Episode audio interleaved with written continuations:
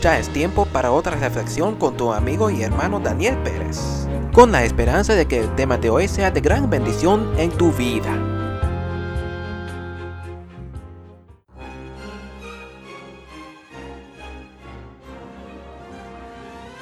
¿Cuál es mi propósito? ¿Te has preguntado cuál es tu propósito en esta vida? Pues sin Dios, no es fácil encontrar tu propósito en la vida, porque es Dios que te lo dio porque somos hechura suya, creados en Cristo Jesús para buenas obras, las cuales Dios preparó de antemano para que anduviésemos en ellas. Efesios capítulo 2, el versículo 10. Antes que nacimos, Dios tuvo un propósito para nosotros.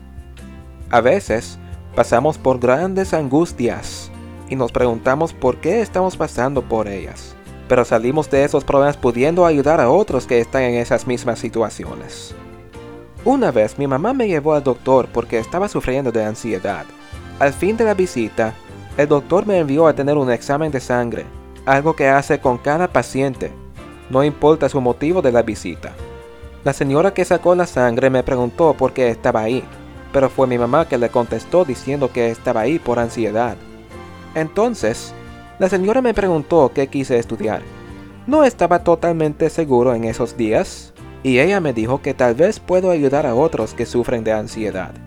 Siempre habrá alguien en nuestras mismas situaciones, y con nuestras experiencias, nosotros podemos ayudarle.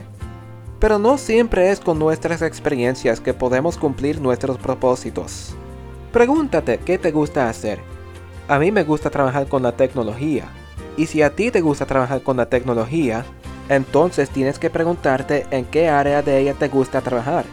A mí me gusta trabajar con las diferentes plataformas de comunicación, especialmente las redes sociales, y lo necesario para hacer buenas grabaciones. Ahora piensa en lo que a ti te gusta hacer, y cuando al fin encuentras tu propósito, cúmplalo para Dios.